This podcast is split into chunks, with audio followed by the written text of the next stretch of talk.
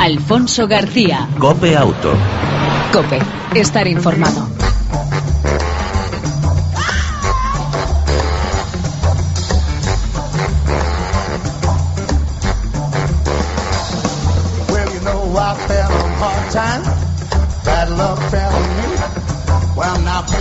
Hola, ¿qué tal? ¿Cómo estás? Te damos la bienvenida una semana más a este tiempo de radio dedicado al mundo del motor en las dos y en las cuatro ruedas.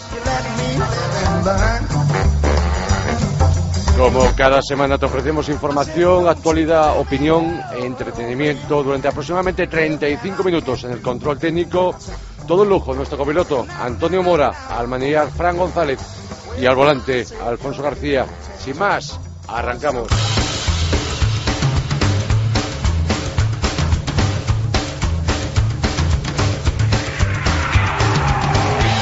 Y lo hacemos con noticias como esta. El 25% de los conductores multados el pasado año. Uno de cada cuatro conductores españoles fue sancionado en 2013 según una encuesta de la Organización de Consumidores y Usuarios, la OCU, entre automovilistas de entre 18 y 65 años. Este cúmulo de sanciones, eh, cuyas cuantías son consideradas desmedidas por los conductores, significaron un ingreso para el Estado, toma nota, de 658 millones de euros, lo que supone una media de 129 euros por conductor. La OCU explica que el estudio se planteó bajo la premisa de conocer las pautas de conducción de los españoles, las razones por las cuales son denunciados y los importes de las multas, además de la actitud de los conductores al volante. La encuesta refleja que además eh, la gran mayoría de las sanciones se debe a aparcamientos indebidos, aunque destaca la OCU que hay un dato muy preocupante en el que las sanciones están más que justificadas, pues un 47% de los conductores consultados aseguró sin reparos que conduce pese a haber bebido alcohol. El 90% de los mismos sondeados admitió que excede el límite de velocidad al adelantar, mientras que el 82% indicó que lo supera en autopista si hay poco tráfico. También el 82% señaló que aparca en doble fila si tiene que hacer un recado y un 45% dice que eh, aparca mal por falta de sitio. Al preocupante dato del consumo de alcohol al volante se debe añadir otro que resta concentración al mismo, hablar por el móvil. El 36% de los conductores admitió que conduce y habla por teléfono sin utilizar manos libres y peor aún resulta, según la OCU, que en 2014 aún haya un 17% de los conductores que, que reconoce que nunca se pone el cinturón de seguridad. Otras de las opiniones que han recogido la OCU es, bueno, por la sensación que tienen los conductores del afán recaudatorio que las autoridades de tráfico sean transparentes, ya que la impresión mayoritaria que tienen los conductores es que las multas solo sirven para recaudar. Y por último, tampoco está considerado el pronto pago, que reduce a la mitad las sanciones, ya que es una astuta manera de que no se recurran las multas. Y por último, solo un 14% de los encuestados por la OCU se aventuró a recurrir sus sanciones. Así, de esta forma, concluía el estudio, así como un deseo por parte de los conductores de un- una mejor y mayor eh, inversión en estado mantenimiento de las carreteras y la educación vial que deja que desear y a los conductores no se les puede vender que las multas sirven para reducir la siniestralidad. Estamos en la semana del motor en Europa.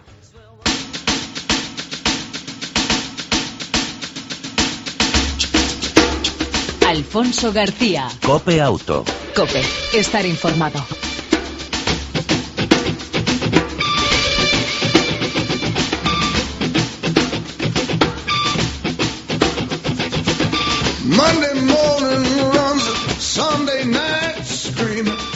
Decía, estamos en la semana del motor en Europa, 84 Salón del Automóvil de Ginebra, avance, tendencias, futuro del automóvil para los próximos meses y por supuesto para los próximos años. Queríamos saber, conocer más datos, más detalles y comentar, ¿por qué no?, este Salón del Automóvil que es protagonista esta semana en el mundo del motor, en concreto en el mundo de las cuatro ruedas. Y eh, contamos con Ángel Alonso de la agencia F, la sección del motor, recién aterrizado, recién vuelto de este certamen suizo. Ángel, buenas tardes, bienvenido a Cope Auto, ¿cómo estás? Sí, buenas tardes, Alfonso, perfectamente. Un poco todavía eh, afectados por el palizón del salón, Sí. pero bueno, aquí vivos y al pie del cañón de nuevo. Ángel, ¿se sigue notando la crisis? Pues mira, eh, yo he empezado precisamente mi crónica resumen porque el automóvil se ha empezado a desperezar de esa crisis en este salón del automóvil de Ginebra. Eh, vamos a ver, sin estar plenamente eufóricos, que no lo están, pero bueno, se ha empezado a percibir otro ánimo, Sí. otra percepción.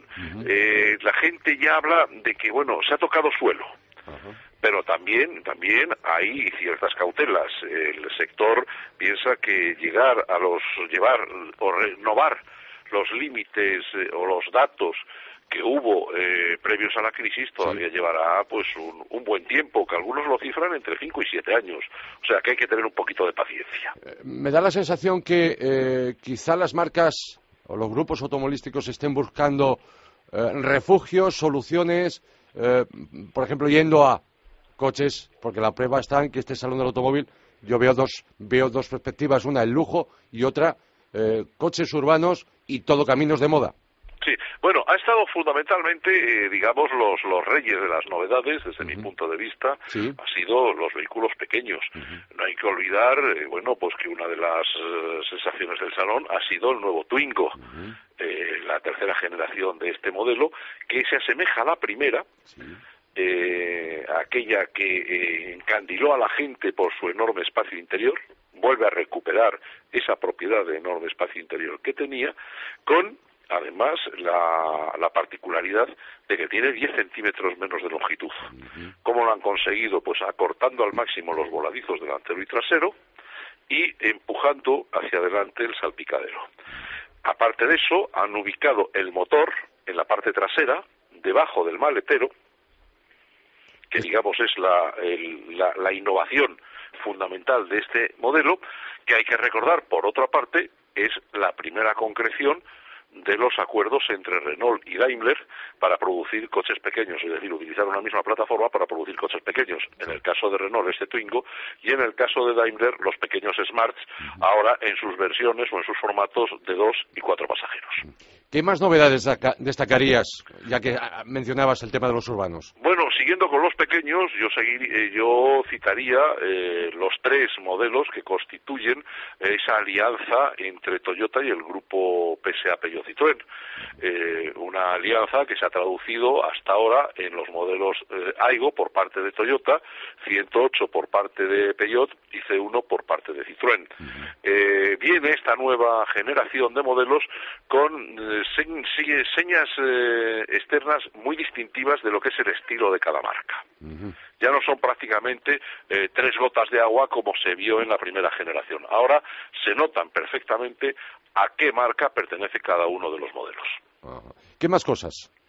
Pues hombre, yo destacaría, Sí. destacaría un poco el, el silencio, Sí, el silencio que ha habido sobre el, el vehículo eléctrico, sí. que en ediciones anteriores ha sido tremendo protagonista de, de este, no solamente de este salón, sino de otros, pero esta vez, eh, no sé, eh, no ha habido, no ha habido excesos, excesos con esta fórmula, con esta forma de movilidad limpia, lo cual, pues no sé cómo interpretarlo, no sé cómo interpretarlo. Sí he oído a algunos responsables de marca decir que bueno que el fenómeno se está desinflando. Se Ah. está desinflando pues porque eh, bueno pues porque el tema el tema de las autonomías el tema de los precios de las baterías pues eh, están haciendo mucha mucha media en el gusto del consumidor pero bueno esto ya sabes son modas que de la misma manera que ahora Sí. pueden estar pasando un bajón en cualquier momento pues pueden tirar otra vez de nuevo y volver a ser protagonistas pues eh, sin ir más lejos en el próximo salón de París que es la próxima edición en Europa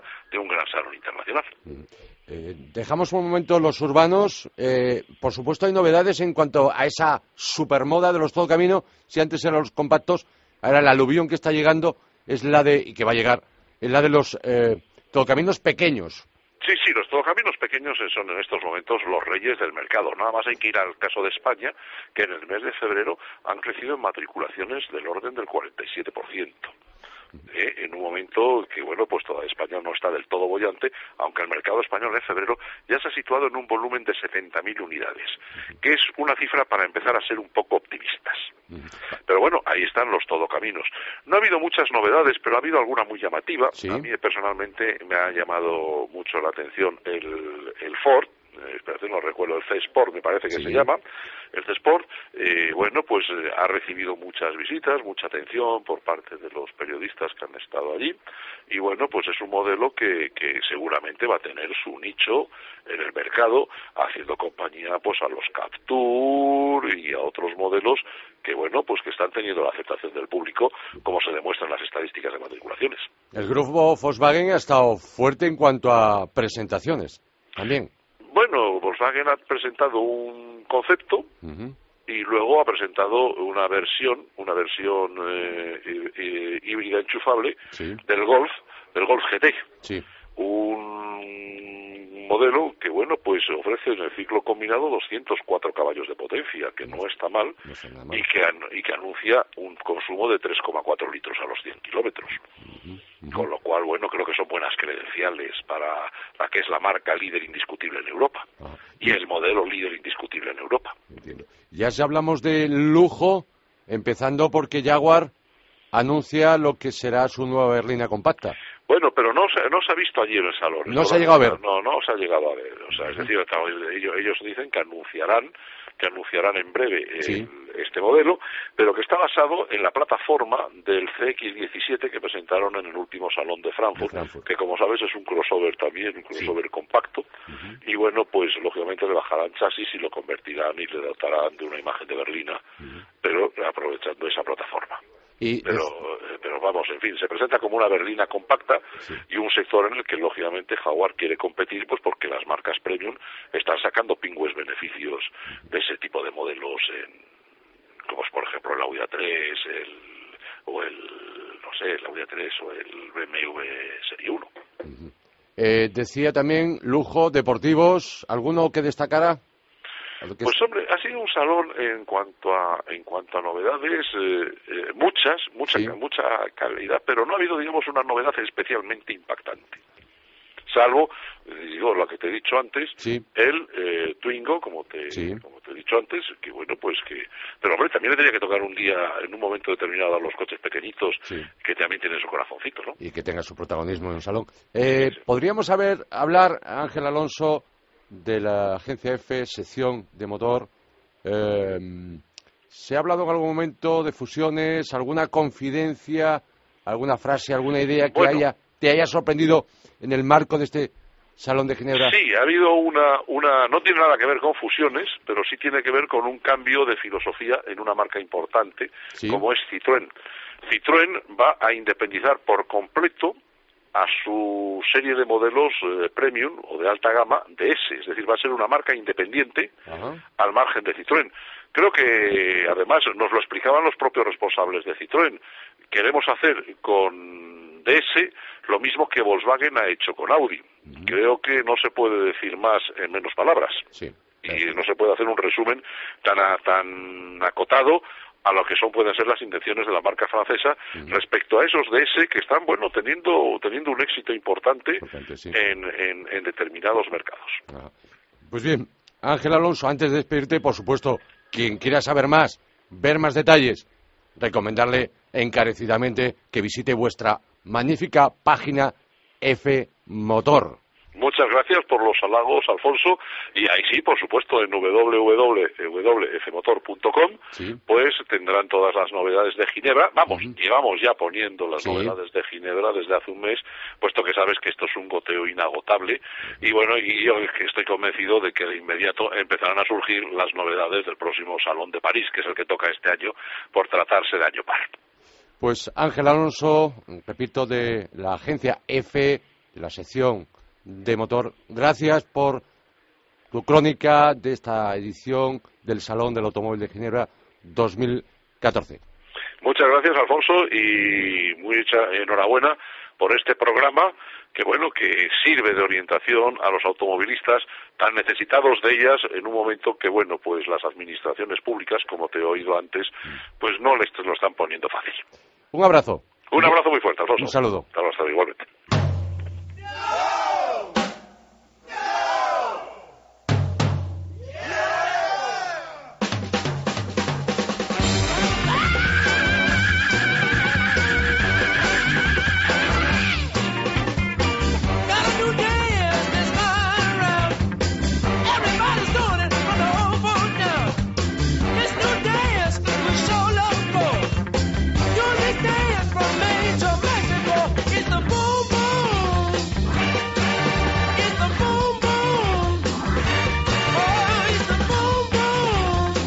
Dejamos Cope Auto para entrar en Cope Moto con y de la mano de las dos, de Fran Manillar. González, Fran, ¿cómo estás? Buenas tardes. Hola, Alfonso Motorman García. Muy bien, ¿y tú? Bien también, gracias, bien también. Oh, me alegro. Igualmente. Oye, ¿disfrutaste del fin de semana pasado? Sí, ¿no? Sí, sí, disfruté, disfruté. Eh, Bueno. Aunque me hizo frío, ¿eh? Sí, ¿no? Estuvo fresquete, estuvo frío y sobre todo asquerosamente lluvioso. Sí, o sea que fue, no fue demasiado agradable, por lo menos no todo lo que se esperaba. Pero bueno, ya parece parece que Parece. a falta de, de menos de 15 días para Sí. que entre la primavera, Sí. las cosas empiezan a pintar mejor. Parece que este fin de semana va a ser bueno. Eh, me da la sensación que las carreteras se van a ver abarrotadas, con permiso del precio de los carburantes, que verás cómo a partir de ahora empiezan a pegar unas subidas brutales. Ya lo ha hecho, ya lo ha hecho, eh, porque es primero de mes y porque lógicamente la gente pues llena o intenta llenar los depósitos. Pero va como este fin de semana se produce un efecto, no sé, busca del sol, llámalo como quieras, y las motos se van a llenar de coches y de motos. ¿No? Pues sí, sí, sí. Yo, vamos, estoy deseando. Hoy, hoy he hecho un día espléndido en Madrid. Lástima que era día eh, trabajo, pero vamos, que por la mañana daban ganas de, Sí. De irse a pasear con la moto. Sí, sí, sin Bueno, vamos, vámonos a pasear con Fran González, que nos trae las novedades de las dos ruedas. En concreto, una do- nueva Daelin. Exactamente. Sí. La Dailin, la 250 de su versión Daystar, que es, eh, bueno, la moto chopper que, que hace la marca coreana, una moto chopper que ha sido la más vendida en 125. La chopper más vendida de 125, también es verdad que no hay muchas más opciones, aunque alguna hay, ¿eh? pero bueno, es una moto eh, muy muy práctica porque bueno, pasa a todos los modelos de 125 de la marca, son motos muy ligeras, muy fáciles de manejar, con un giro enorme de manillar, con lo cual la hacen muy, bueno, pues eso, muy, muy manejable en ciudad, con mucha maniobrabilidad, y, y que el precio suele estar siempre, siempre muy ajustadito. La única pega que se le ponía a esta marca hace unos cuantos años era el tema de piezas. Había un par de distribuidores potentes en toda España eh, y, bueno, con distintos centros de punto de venta por toda España, pero vaya, en Madrid había dos puntos de venta. Eh, pero es verdad que las mm, piezas no tardaban en llegar, o sea que, que pese a que hubiera pocos puntos de venta, había un servicio muy rápido ¿no? de, de entrega de, de piezas a, a esas tiendas, a esos puntos de venta. Eh, el precio es quizá lo más destacable para esta moto de 250 centímetros cúbicos, son 2.999 euros. Eh, acaba de entrar en los concesionarios este pasado mes de febrero de 2014, con lo cual está, bueno, pues eh, recién llegada a, a las tiendas. Veremos a ver cómo se comporta en ventas. Y la ficha técnica de esta moto pues se hace muy rápidamente, porque es una moto de 247 centímetros cúbicos con 23,1 caballos de potencia, 8.500 revoluciones, y que lleva como novedad quizá para esta gama eh, que no es eh, algo usual, doble disco de freno delantero y un disco en la rueda de atrás, lo cual en muchos modelos todavía de 250 y 125 el freno trasero suele ser de tambor y no de disco. Bueno, pues aquí tres discos para asegurar que la frenada sea lo más eficiente, eficaz posible. Eh, una motocicleta tipo chopper, pero no demasiado baja. eh, está un poco la línea entre una chopper y una naked, o sea que es una cosa discreta, ¿eh? que nadie piense que es una moto macarra. Y un bonito doble tubo de escape, casi scrambler, pero bajo, eh, por el costado derecho de la motocicleta, que tiene pocas variaciones estéticas respecto a su hermana pequeña, la de 125, que decíamos también se ha comportado en ventas eh, en nuestro país.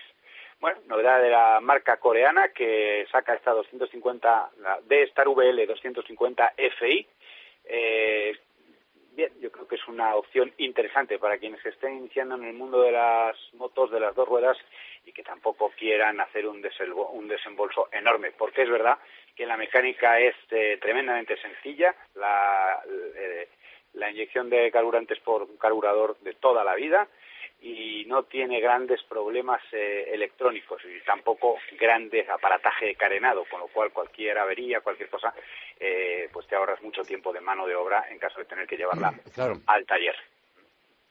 Sí, eh, Fran, eh, pasamos eh, a otra novedad. Pasamos a otra novedad, si quieres. ¿De hablamos- Honda? Hablamos de Honda, sí señor, que bueno, ha sacado la CBR, la 1000 RR, la. Fireblade SP. Eh, en fin, es, es, es una máquina, bueno, como cualquier otra CBR, es una máquina casi perfecta. Eh, la ficha, bueno, pues 999 centímetros cúbicos, eh, 16 válvulas, cuatro cilindros en línea, eh, bueno, es, es una auténtica máquina. Esta nueva RR SP eh, tiene quizá como característica más eh, llamativa en lo estético, en lo visual, con un simple golpe de vista, los colores del HRC, eh, del Honda Racer eh, Company, que es eh, blanco, azul y rojo, con un, bueno, un, un llamativo eh, colorido ¿no? en la moto, con esos tres colores, muy distinto a, a sus hermanas eh, pequeñas. Eh, no tiene grandísimas, eh, grandísimas novedades, tiene quizá el motor tres caballos de potencia más, alcanza los 181 caballos a 12.200 eh, revoluciones por minuto, eh, que, vienen a ser unos 240 y pico giros más eh, que las versiones anteriores y eh, ha aumentado también eh, el par de motor. Bueno, eh, novedades así que se noten a simple vista, pues en el acabado de tubo de escape eh, y, y poquito más, eh, quizá en, en la colocación de los espejos retrovisores, o sea que estéticamente guarda mucho las líneas, las líneas anteriores, ¿no? De, de, de sus hermanas pequeñas. Eh, bueno, el precio yo todavía no, no lo tengo, no está disponible, Sí. eh, pero será cara, será una moto cara, porque es, es quizá eh, comercialmente pues es el, el buque insignia de Honda, ¿no? Con lo cual, bueno, hay que decir que además está muy mimada toda la electrónica de la moto, muy revisada, eh, sin, sin aparentes grandes mejoras, pero sí se ha, se ha buscado mucho la fiabilidad. Eh, y bueno, como novedad así dentro de ese sistema electrónico, por ejemplo, trae el control de eh, el control de, de- de tracción, eh, bueno, eh, en fin, cosas que antes eran extras que había que pedir, que ahora vienen de serie. Eh, y, y pocas novedades más, eh, esperando al precio. Ajá, perfecto. Eh, si te parece, para cerrar este apartado dedicado a las dos ruedas, con Fran Manillar González, habitualmente quien copia auto, cada semana en esta entrega, dedicada al mundo del motor. Comentamos, Fran, si te parece el plan PIMA, que entró ayer en vigor, no, entra hoy en vigor, mi- hoy, hoy, para, hoy moto- entra para motos en vigor. eléctricas, ¿no? Sí, señor. Bueno, es un plan, el, el Pima Bueno, 3, sí. eh, que, que- que abarca, bueno, pues eh, varias categorías de vehículos. Es un plan dotado con 5 millones y medio de euros, que no está nada mal. Y eh, además de las motos también entran los vehículos eh, categoría N1 y M1, que son, bueno, Sí. vehículos a tres y media toneladas, bien para carga de mercancías y uso comercial o bien para carga de pasajeros. Eh, bueno, nos centramos en las motos, ciclomotores y Sí. bicicletas. Eh, la, la normativa contempla, fíjate, entre 600 eh, euros de, de ahorro más 200 euros que se, que se darán en el punto de venta, o se, se aplicará el descuento en el punto de venta, si uno eh, bueno certifica que ha llevado a un punto de, de- un punto limpio o a una recogida de vehículos, en fin, que ha chatarrado eh, un vehículo matriculado anterior a 2009. ¿eh? Entonces, si uno eh, cambia de moto, se lleva una moto eléctrica o híbrida Sí. y, y, bueno, pues deja su antigua moto en el, en el chatarrero, 800 euros de descuento que que se va a llevar 200 por cuenta del vendedor, 600 por cuenta de- del Estado. Si uno no es capaz de, de certificar este achatarramiento, bueno, pues eh, las cantidades bajan a 350 por parte del Estado, 150 por parte del vendedor, lo que supondría 500 euritos. De 800 bajamos a 500. Bueno, eso en cuanto a las motos. Los ciclomotores, eh, pues eh, lo mismo, 250 euros por parte del Estado más 150 euros, es decir, 400 euritos en el caso de poder certificar el achatarramiento de un vehículo anterior a 2009 y si no se hace serían 230 por parte del Estado y 70 por parte del punto de venta que se quedarían en, cuatro, en 300 euritos. Eh, o sea que, bueno, Bueno, no está mal. Y contempla también Sí. esta nueva medida eh, un, un descuento de 200 euros en la compra de bicicletas eh, a- a- cuyo pedaleo esté asistido por un motor eléctrico. Eh, que no está, en fin, tampoco nada mal, porque son eh, bicicletas eh, bueno, que, suben de precio, con lo cual 200 eurillos pues, pues Sí. siempre es una ayuda.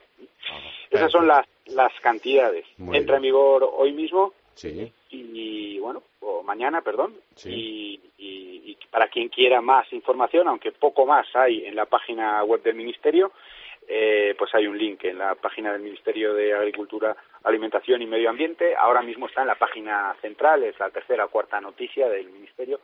Pues ahí está ese plan PIMA eh, Aire 3. perfecto. Pues Fran Manillar González, espero disfrutes del fin de semana, espero disfrutes de tu moto, espero disfrutes de tu ruta y si, bueno, no tienes otro caso hacer, recordar, yo lo comentamos aquí la semana pasada en Cope, en Cope Auto, que eh, este viernes, este viernes eh, sale del Palacio Real de Madrid la sexta edición del Raid Panda Aventura Marruecos, la otra segunda salida oficial será eh, ya en Algeciras. Y luego el Rally México, la tercera prueba del Mundial. Eh, Fran, ¿alguna cosa más que apuntar? Pues nada más, Alfonso, que a ver si me dejan probar la, la onda, la, la mil centímetros cúbicos, eh, que en fin, no estaría nada mal Hombre, para este fin de semana. ¿eh? venga, Una CBR 1000 va, casi nada. para pasar el fin de semana tranquilo. Un ratito. Ata los machos, ¿eh? Sí, sí, no, no, ya lo creo, estamos todos hecha para, Bueno. para correr. Mejor llevarla a un circuito, sí. Pásalo bien. Lo intentaré y gastaré poco. Un abrazo, Alfonso. Un abrazo, chao. Chao.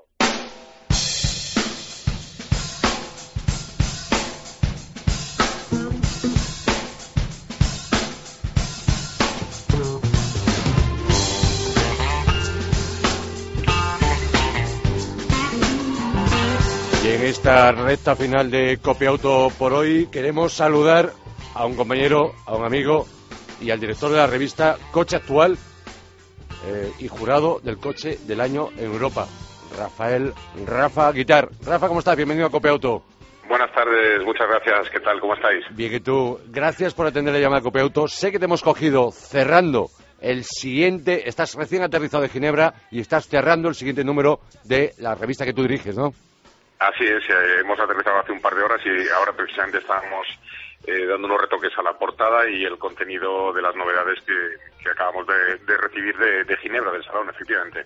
Te robo cinco minutos, te lo No te prometo. preocupes. En primer lugar, como jurado del coche del año en Europa, se entregó se- el pasado lunes, día 3 de marzo, víspera de la apertura del Salón del Automóvil de Ginebra. Eh, una curiosidad, ¿cuáles son los criterios de, votación para, por supuesto, el coche ganador, por si alguien no lo supiera, el Peugeot 308, que desde, desde el 307 no había ganado un premio, creo recordar, ¿no? Así es, así es. Llevaba ya bastantes años sin, sin ganar premio Peugeot. Y bueno, pues los, los criterios que se eligen eh, para el tema del coche del año en Europa Sí. es primero tienen que estar eh, comercializados en, en, en- en Europa, eh, tienen que haberse vendido más de 5.000 unidades Sí. y luego se priman unos criterios como la, el diseño, la tecnología, eh, la eficiencia, eh, la relación calidad-precio, en fin, los, los parámetros que se utilizan para, para, para la elección, ¿no? Y en este caso, bueno, pues el 308 ha sido el, coche ganador que ha, ha logrado 307 puntos, curiosamente, Sí. y bueno, pues se ha premiado un poco la gama de motores eficientes de 3 y 4 cilindros, eh, en gasolina y diésel, las diferentes carrocerías, precisamente ahora en, en el Salón de Ginebra se ha presentado la versión Station Wagon, Eh, se ha primado también la incorporación de la plataforma EMP2, que es muy ligera, el sistema de conectividad, el e-cockpit, que es el, el- el puesto de conducción re- más bajo con volante compacto para facilitar la, la visibilidad, la instrumentación con pantalla táctil, bueno, pues todo lo, lo que ya conocéis, ¿no?, de, Sí. de este modelo. Ajá. En segunda posición para el BMW i3 el eléctrico y la tercera para otro eléctrico, el Tesla, la marca, la marca americana. Es curioso porque de los 58 periodistas que componéis el jurado del coche del año en Europa, 22 dieron ganador al Peugeot, al 308, ¿no? Bueno, aquí la verdad es que eh, se nota un poco la- el, el corazón y la razón, ¿no? Sí. Eh, digamos que hay, hay una, en los países nórdicos Sí. hay una, hay mucho interés por el coche eléctrico porque tiene muchos beneficios fiscales, tiene muchos incentivos eh, como la- el parking gratuito, el sistema de peajes gratuito, eh, desgravación en, en el IRPF, o sea, tiene algunas ventajas que nosotros no tenemos en, en el sur de Europa y bueno, pues eso hace entre, entre eso y la, y la poca infraestructura que tenemos en España de, de puntos de recarga, pues que realmente no tenga tanto interés, ¿no? Como en los países nórdicos. Bien.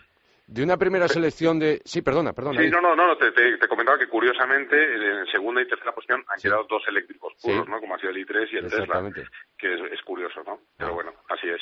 ¿Cuál ha sido tu, votación de, los, de esta recta final de los siete finalistas? Bueno, yo realmente eh, creo que el coche del año ser un coche que le pueda recomendar a un amigo, ¿no? Si tú Ajá. me preguntas Sí. eh, qué coche me puedo comprar, pues evidentemente un eléctrico no es el coche que tú te puedes comprar hoy en España, ¿no? Entonces yo creo que de la, de la oferta que había de los siete finalistas, el 308 era el que cumplía, eh, digamos, un poco los, los, mm, requisitos más imprescindibles para, para poder utilizar un coche. Sí. Eh, Citroën C4 Picasso, que comparte tecnología con, con este coche, para mí era también un, un modelo muy interesante. El Mazda i3, pues también creo que es un coche, un compacto pues que aporta tecnologías, eh, consumos bajos, dos carrocerías, motores de gasolina y diésel bastante eficientes. Y luego, bueno, pues en, en- en- en- el- el- el- sí que es verdad que el, el i3 aporta muchísima carga tecnológica, ¿no? Un chasis de fibra de carbono y aluminio, un motor de 170 caballos, que realmente el coche va de cine, pero no es la realidad para comprárselo hoy, ¿no? Eh, ha sido un poco por eso por lo que mi votación se ha, se ha, se ha declinado un poco más hacia el 308, ¿no? Perfecto. Ya me imagino que en breve, eh, porque este premio que se ha otorgado es el coche del año en Europa 2014, el Peugeot 308. eh, ¿Cuándo empieza la selección del que será el 2015? Bueno, pues sí, efectivamente. Prácticamente empieza a partir de a partir de, de ayer, digamos Sí. que empezaría porque eh, lo que se vota es el coche Entiendo. que se ha vendido durante el año. Entonces, Ok. el, el proceso que se hace es, bueno, pues todos los modelos nuevos que se vayan presentando, eh, siempre y cuando cumplan los requisitos que te he comentado antes de las 5.000 unidades eh, se cumplan, pues pueden entrar a, a la lista, digamos, eh, de candidatos. Eh, en el mes de octubre, noviembre, se hace una primera selección y se quedan solo siete candidatos de- del total de modelos que se hayan presentado durante el año. Y eh, se hace una prueba en el circuito de Mortefontaine con todos los, los finalistas. Y eh, de plazo para votar pues está hasta el día 30 de, de bueno luego el, eh, el, el, justo el 20 no es el 28 de febrero. Sí. Cuando se, se cierra la votación para eh, presentarlo el mismo lunes del Salón de Ginebra el, el modelo ganador Entiendo. Recordemos a los oyentes de Copia Auto que tenemos cinco miembros eh, jurados del coche del año Europa. ¿Me equivoco, Rafa? en España somos seis. Somos Seis ahora, que ha, perdón, entrado, sí. ha entrado Pere Prat hace, hace un par de meses. Muy bien. Para cerrar, y ya me estoy pasando de tiempo, hablando del Salón del Automóvil de Ginebra, marco de esa entrega del coche del año en Europa, eh, aunque quien quiera saber más sobre Ginebra, ver el reportaje en el próximo número de coche actual, ¿no? Que estáis en- intentando terminar el día de hoy, ¿no? Sí, así es. ¿Qué es lo que más te ha podido sorprender, lo que más te destacarías de esta edición del Salón de Ginebra, Rafa? Bueno, la, la verdad es que ha habido, ha habido muchas novedades, porque en Ginebra siempre hay, hay, hay muchas sorpresas. Pero sí que es cierto que en esta ocasión, Sí. eh, bueno, pues ha habido muchos coches pequeños, ¿no? Eh, Ha habido una, una batería de modelos nuevos, como son el Toyota el Citroën C1 o el Peugeot 108, que son el, el mismo proyecto, con carrocerías diferentes. Pero ha habido un, un coche muy simpático, que ha sido el Renault Twingo, que, bueno, pues que, que comparte plataforma con el futuro Smart y, curiosamente, lleva motor trasero, sistema de propulsión posterior y el Suzuki Celerio. Es, digamos que en el- ese segmento de los pequeñitos ha habido mucha revolución. Luego, eh, como coches eh, de producción interesantes, eh, me ha parecido el, el- el BMW Serie 2 Active Tourer, que realmente en BMW estrena una categoría porque no tenía ningún monovolumen, ¿no? Y pasa a la tracción delantera, que es algo muy característico en el caso de BMW. Entiendo, perfecto. Pues Rafa Guitar, eh, director de la revista Coche Actual y uno de los jurados de españoles del Coche del Año en Europa, gracias por eh, darnos parte de tu tiempo, de vuestro tiempo para cerrar el próximo número de Coche Actual y por atender a Cope Auto. Un abrazo, y, Muchísimas gracias. un abrazo y hasta la próxima. Igualmente, gracias a todos. Un abrazo.